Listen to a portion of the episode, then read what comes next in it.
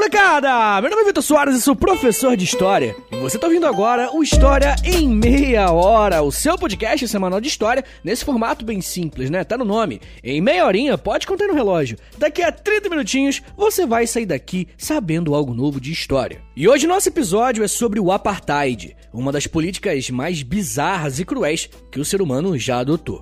Mas antes de eu começar, eu quero dar aqueles recadinhos iniciais de sempre. Entre agora em historiaemmeiahora.com. Lá no site você pode ouvir os episódios, você pode assinar a newsletter do podcast, e aí quando você assina a newsletter, você também recebe acesso ao nosso grupo secreto lá do Telegram.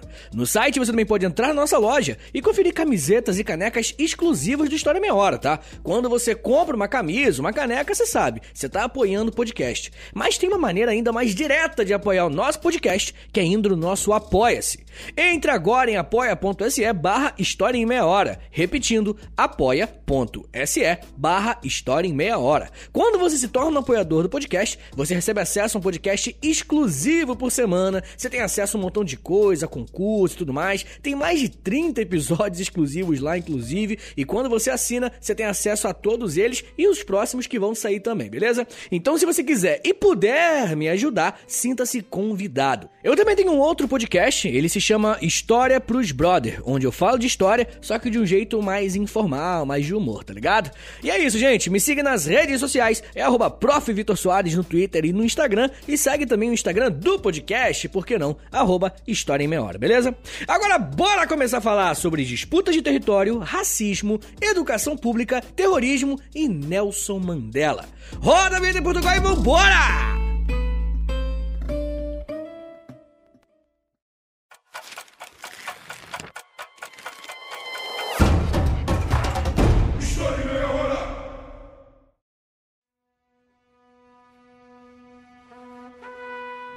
Dentro da noite que me rodeia, negra como um poço de lado a lado, eu agradeço aos deuses que existem por minha alma indomável.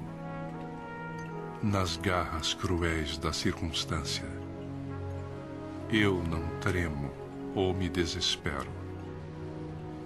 Sob os duros golpes da sorte, minha cabeça sangra, mas não se curva. Existe uma forma correta de combater um Estado racista? Como uma política de segregação pode durar tanto tempo como aconteceu na África do Sul? Como vocês já sabem, o nosso tema de hoje é o apartheid, uma política de segregação racial que foi colocada em prática na África do Sul. E se você jogar no Google agora ou olhar qualquer livro didático, os especialistas afirmam que o apartheid durou 46 anos, entre 1948 e 1994. Porém, como vamos ver ao longo do episódio, a segregação de pessoas negras começou bem antes disso e, de certa forma, dura até hoje. Quando eu começar a falar sobre esse tema, eu vou ter a oportunidade de analisar como um Estado pode criar leis que vão ferir os interesses da sua própria população e assim gerar muitas revoltas internas e externas. Vai ser nesse contexto de segregação racial que figuras como Nelson Mandela vão surgir para lutar contra o regime racista do seu país. E ó, se você escuta História Meia Hora para se preparar para Enem, vestibular, concurso, eu recomendo que você pegue o papel e caneta também, porque esse tema é muito cobrado nesse tipo de prova.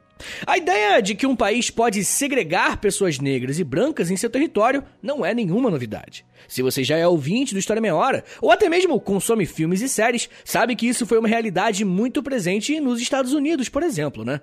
Além de saber que esse tipo de política existe, você provavelmente deve saber que o apartheid se trata de uma política de segregação racial. Mas o que vamos aprender aqui hoje é como isso foi possível. Como um país chega a essa situação e quais são as condições internas e externas que permitem algo como o apartheid durar tanto tempo. Para conseguirmos entender o que foi esse apartheid, precisamos voltar alguns anos na história para analisarmos como foi a formação da própria África do Sul.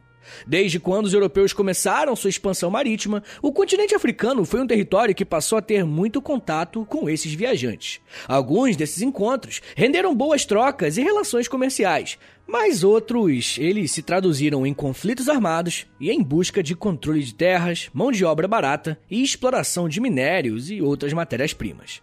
A primeira vez que o território que hoje conhecemos como África do Sul se tornou conhecido mesmo foi em 1488, quando o navegador Bartolomeu Dias conseguiu chegar ao extremo sul do continente africano e contornar em direção às Índias, entrando no Oceano Índico. E claro, quando eu falo se tornou conhecido, eu quero dizer conhecido para o mundo ocidental. Mas de qualquer forma, esse local que o Bartolomeu Dias conseguiu passar ficou conhecido no mundo das navegações como Cabo da Boa Esperança e se tornou uma importante rota marítima para quem deseja comercializar com o continente asiático, dando a volta pela África. Mesmo sendo esse importante ponto de contato entre os navegantes, foi apenas em 1652 que um grupo europeu se instalou naquela região e fundou uma cidade chamada Cidade do Cabo, que hoje é uma das capitais da África do Sul. Os primeiros a conquistarem territórios nessa região foram os holandeses, que estavam fugindo de perseguições religiosas lá na Europa. Pessoal, nesse período colonial ainda não existia a África do Sul como conhecemos hoje, tá? Eu tô falando, claro que existiam pessoas que já moravam lá, né? Os nativos da região. Mas eu vou usar esse termo só para facilitar aqui a explicação, beleza? Bom, quando os holandeses chegaram naquela região, se depararam com um território que já era habitado por outros povos locais, conhecidos como San. No sul da África, existia uma diversidade muito grande de povos e também de línguas. Algumas regiões chegavam a falar até 11 idiomas. Como os holandeses foram os primeiros a estabelecerem contato com os povos locais, a mistura desses grupos tão diferentes entre si deu lugar a uma nova etnia que estava se formando, os africâneres. Esse grupo é muito importante para o episódio aqui hoje, tá? E se formos definir, estamos falando basicamente dos nascidos na África do Sul, mas que são descendentes dos holandeses, alemães e franceses, mas em maior número dos holandeses mesmo. A presença desse grupo na região será tão importante que até um novo idioma será desenvolvido, o afrikaner, sendo hoje a terceira língua mais usada do país. Mas não serão apenas os holandeses que estarão presentes na África do Sul. Conforme o período de colonização da África e da Ásia vai se intensificando, o Reino Unido também vai chegar na região e os caras vão chegar conquistando tudo. O Império Britânico vai conquistar a cidade do Cabo no ano de 1795 e, com isso, vai fazer com que os africâneres se desloquem para o leste do país. É muito importante entendermos sobre a presença dos ingleses no território sul-africano. E isso porque, além de conquistarem militarmente a região, a Inglaterra também vai colonizar o local, enviando milhares de britânicos para migrarem para lá. Além dos ingleses, uma boa parte de indianos também serão enviados para a África do Sul. Os africanos, depois de muitos conflitos com os ingleses, foram deslocados para o leste do país também, e lá passaram a receber o nome de boeres, que na língua local significa fazendeiros. Ao se instalarem mais ao norte do país, os boeres, que são os antigos africanos, vão fundar duas repúblicas independentes do Reino Unido. Mas tem uma coisa que nós temos que lembrar: existiam uma série de povos nativos do sul da África, e com a chegada dos ingleses, os conflitos entre esses povos só se intensificaram. Para vocês terem uma ideia, o território da África do Sul também era habitado pelos Zulus, e eu tenho certeza que o processo de unificação desse povo daria um baita episódio, tá? Se vocês quiserem esse episódio sobre a unificação dos Zulus, manda mensagem lá na DM do Instagram, tá bom? Bem, além dos ingleses, dos africâneres e dos Zulus, ainda existiam os povos Xhosa, grupo nativo que não era unificado. Todos esses povos vão ser a base do que virá a ser o país que conhecemos hoje como África do Sul.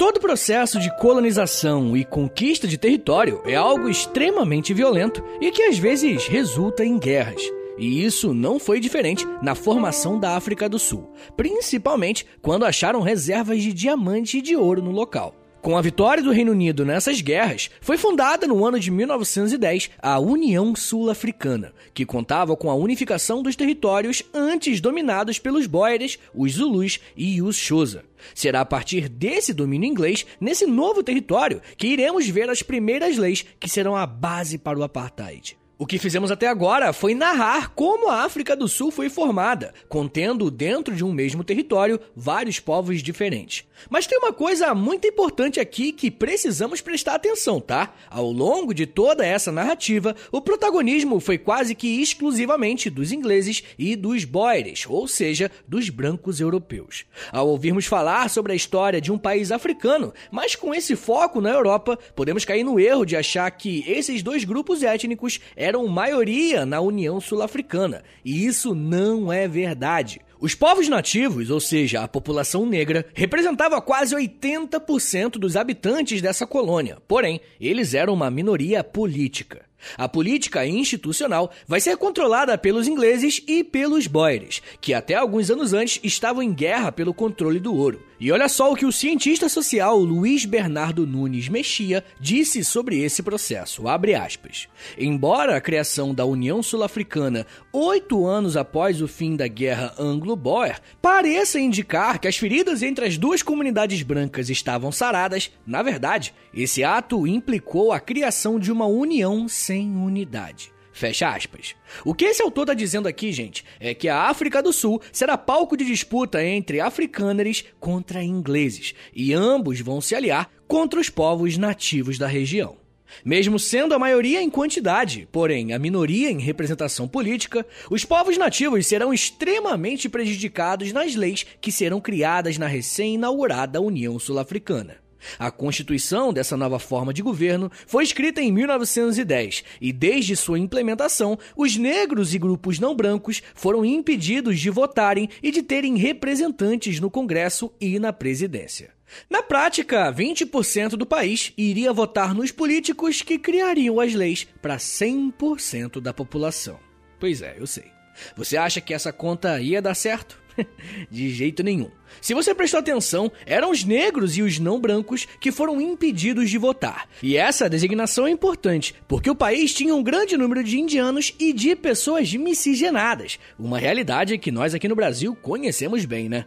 Então, se você não fosse realmente branco, você era completamente excluído da política. Mesmo que a população negra da África do Sul fosse a maioria, como a minoria branca estava no controle do Estado, eles comandavam a polícia e o exército, fazendo com que fosse muito perigoso qualquer tipo de protesto ou revolta popular. Baseados então em políticas racistas e higienistas, o Partido Sul-Africano, liderados pelo ministro africano Luiz Botha e o político Jan Smuts, ambos brancos, obviamente, implementaram uma série de leis que foram excluindo os negros pouco a pouco do próprio país. Molecada, uma coisa importante aqui. Ainda não estamos falando do apartheid, tá? Mas de leis de segregação que foram sendo criadas ao longo da história da África do Sul. Uma dessas leis mais emblemáticas foi assinada no ano de 1913 e que se referia ao controle de terras. A Natives Lands Act, que é a lei de terras para nativos, fez com que apenas 8% das terras boas para plantio pudessem ser compradas pelos negros, mas essas terras disponíveis só poderiam ser compradas se estivessem dentro de uma área delimitada em que o próprio governo escolheria.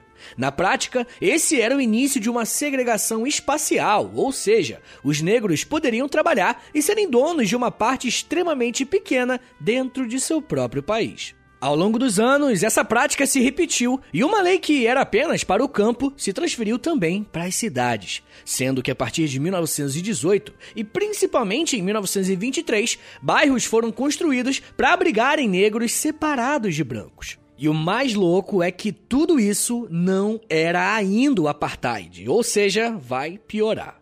Um outro passo dado pelos políticos brancos da África do Sul foi promulgar uma lei de 1926 que proibia todas as pessoas negras e não brancas de estudarem ou de exercerem profissões que eram mais especializadas. Gente, eu não tô falando que essa lei criou escola para negros e escolas para brancos separados, não. A lei dizia que os negros não podiam estudar. Olha o nível. A ideia dessa lei, a intenção, era criar uma grande massa de pessoas que ofereceriam sua mão de obra bem barata. É isso mesmo, gente.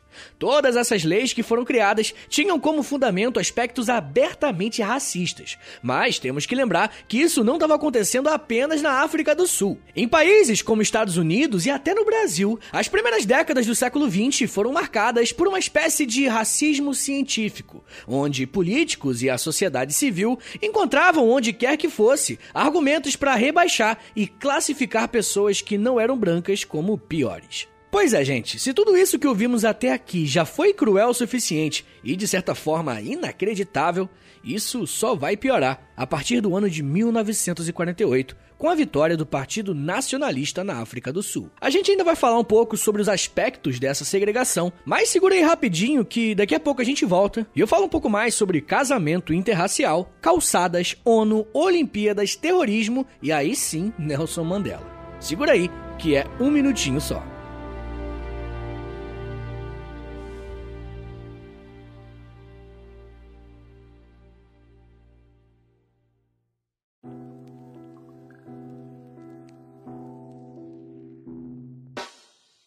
O História em Meia Hora é parceiro da loja.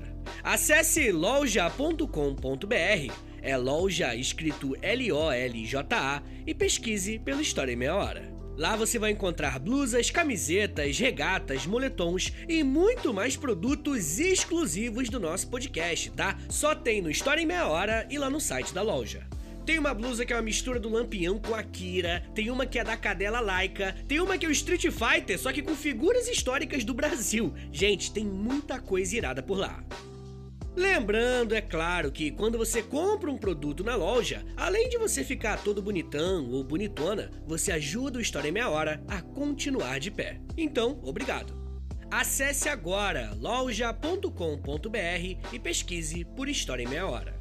loja.com.br e digita na busca História em Meia Hora. Valeu, gente!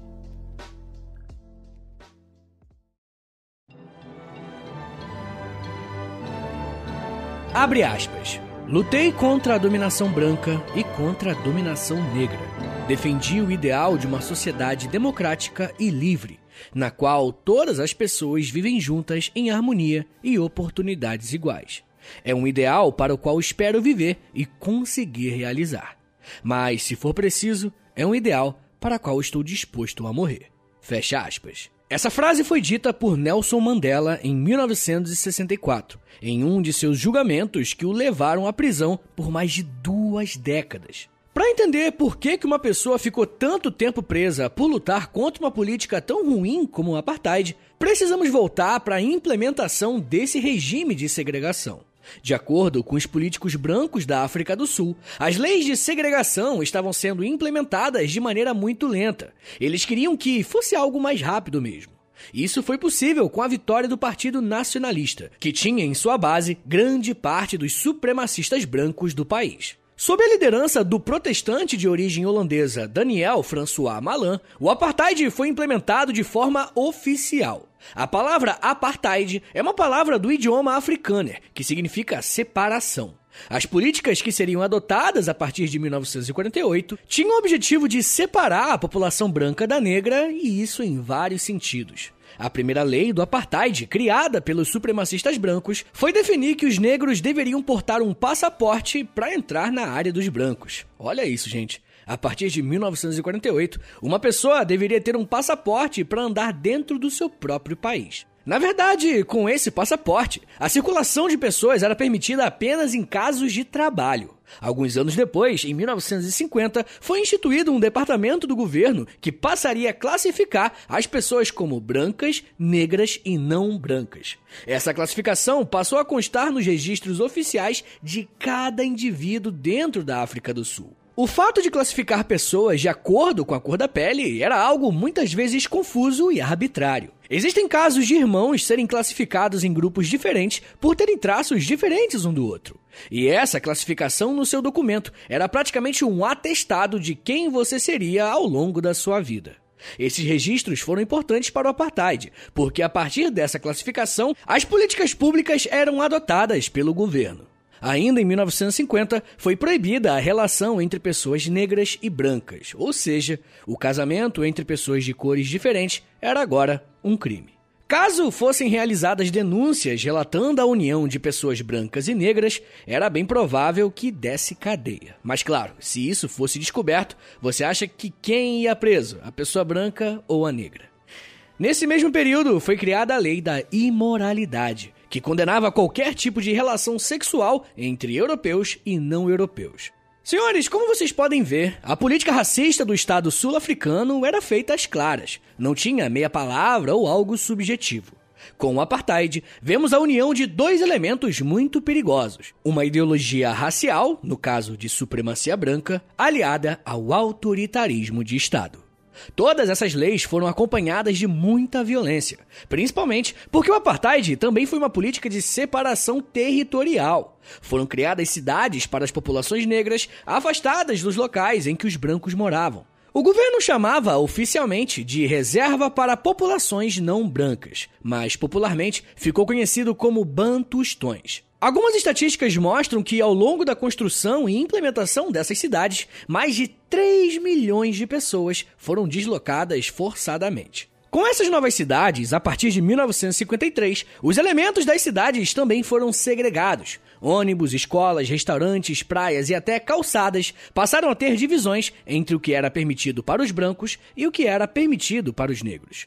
Nesse mesmo ano, foi criada a Lei Banto, que estipulava um sistema educacional completamente diferente entre negros e brancos. Na prática, isso dizia que uma pessoa negra não receberia o mesmo ensino de uma pessoa branca. E como vocês podem imaginar, o ensino dado à população negra era apenas o básico para poderem trabalhar.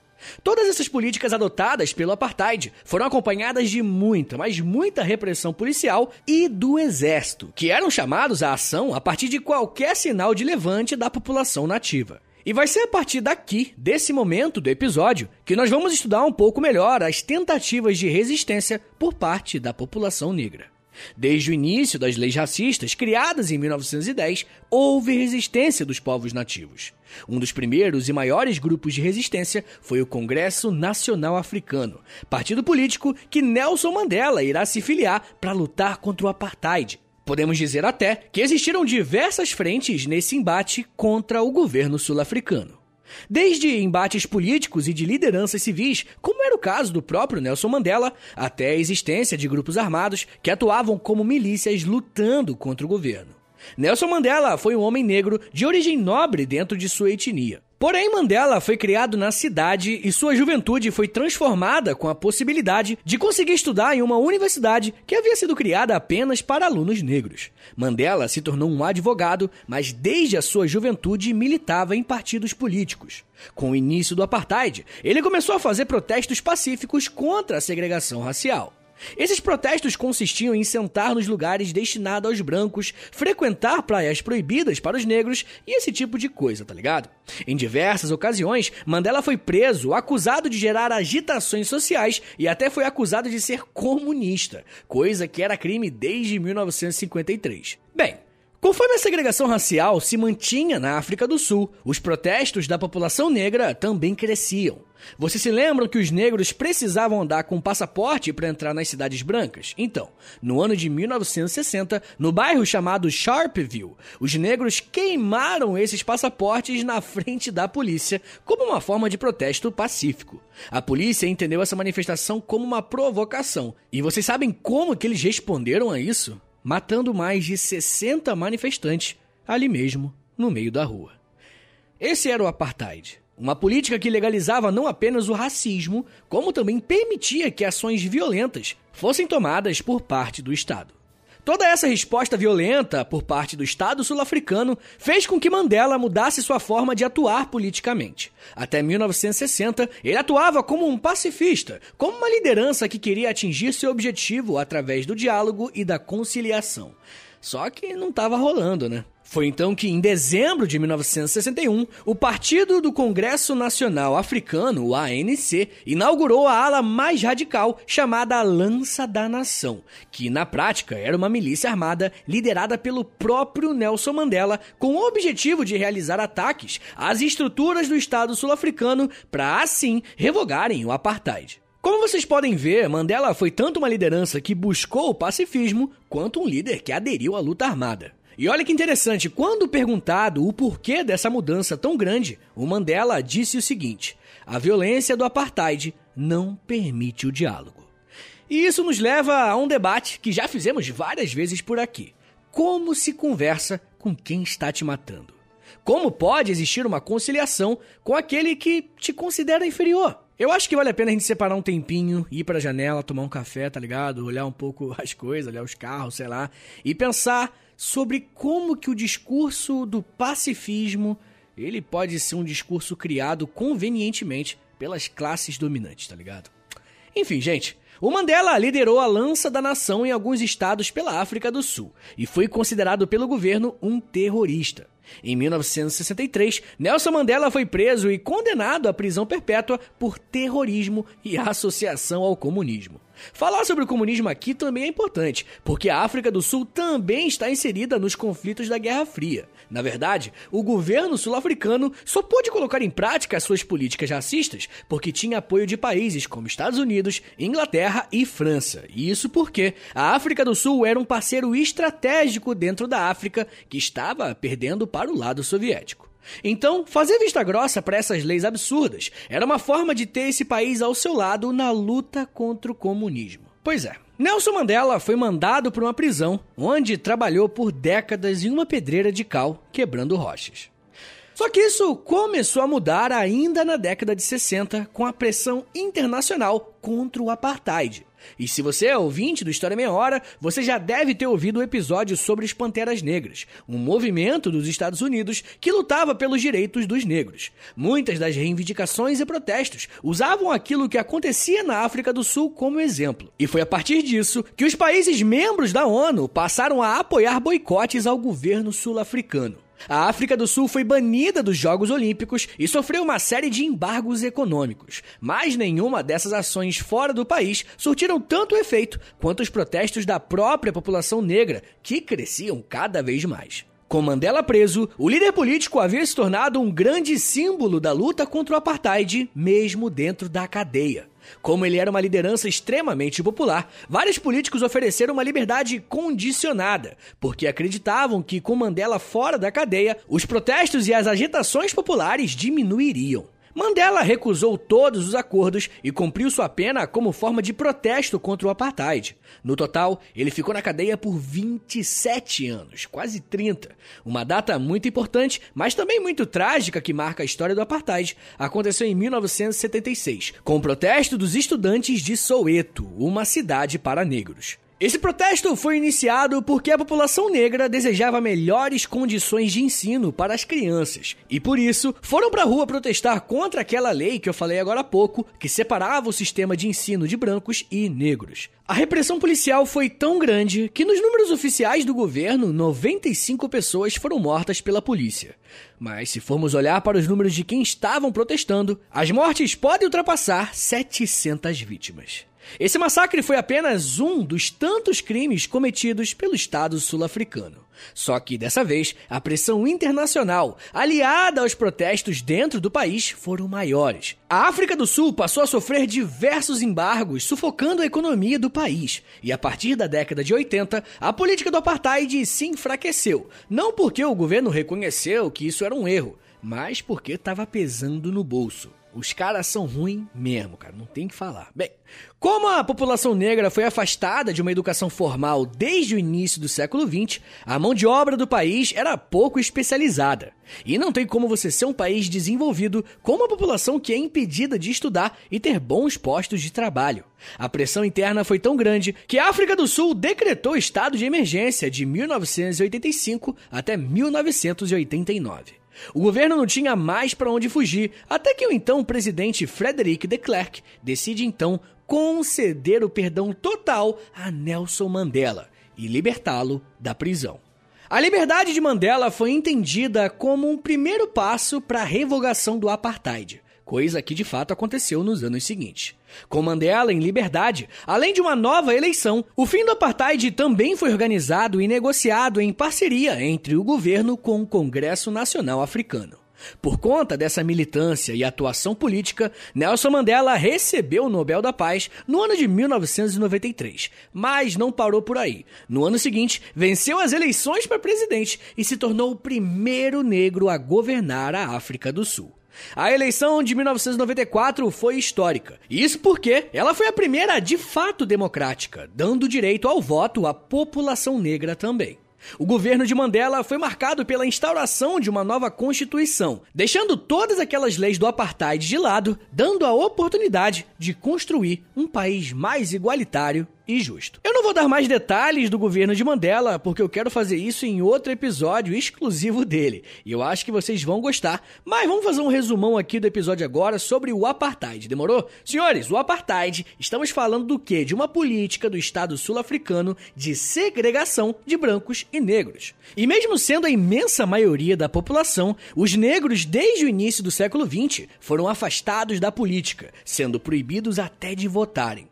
Desde 1910, foram criadas diversas leis que, pouco a pouco, limitavam não só a atuação política, como também restringiam as áreas e os postos de trabalho que os negros poderiam ter. A partir de 1948, é instaurado de forma oficial o apartheid, com políticas públicas voltadas ao segregacionismo e à divisão entre as raças. O casamento entre negros e brancos foi criminalizado e até cidades foram construídas só para separar os negros dos brancos. E é nesse contexto que surgem lideranças como Nelson Mandela, que militou pelo fim do apartheid tanto de forma pacífica quanto mais tarde pela luta armada.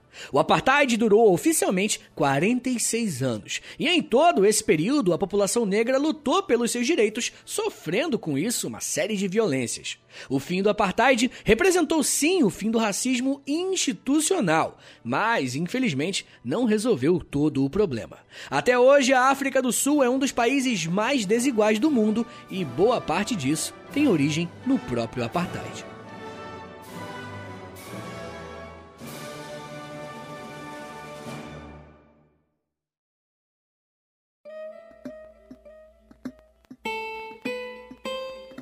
Senhores, muito obrigado por terem vindo até aqui. Esse tema é bem interessante, bem pesado por outro aspecto, mas me dá uma ajuda aí, compartilha esse episódio, dá essa moralzinha aí, pode ser? Posta lá no, no Instagram, se você não se importar, e me marca lá, tá bom? Dá essa moral, arroba História em Meia Hora, e marca o meu perfil pessoal também, pode ser? Arroba Prof. Vitor Soares. E se você gosta do História em Meia Hora, você quer ver esse podcast continuar de pé, mais episódios, mais novidade, dá uma passada lá no Apoia-se do podcast, não se esquece, apoia.se barra História em Meia Hora. E novamente, como eu sempre falo, eu tenho um outro podcast, ele se chama História pros Brother, ouve lá depois que eu acho que você vai curtir. Ah, tem uma novidadezinha, inclusive, tá, gente? Eu tô escrevendo e eu tô fazendo um podcast pro Aventuras na História. Procura lá depois, Vitor Soares, Aventuras na História, que tem muita coisa que eu tô produzindo por lá também, tá bom, gente?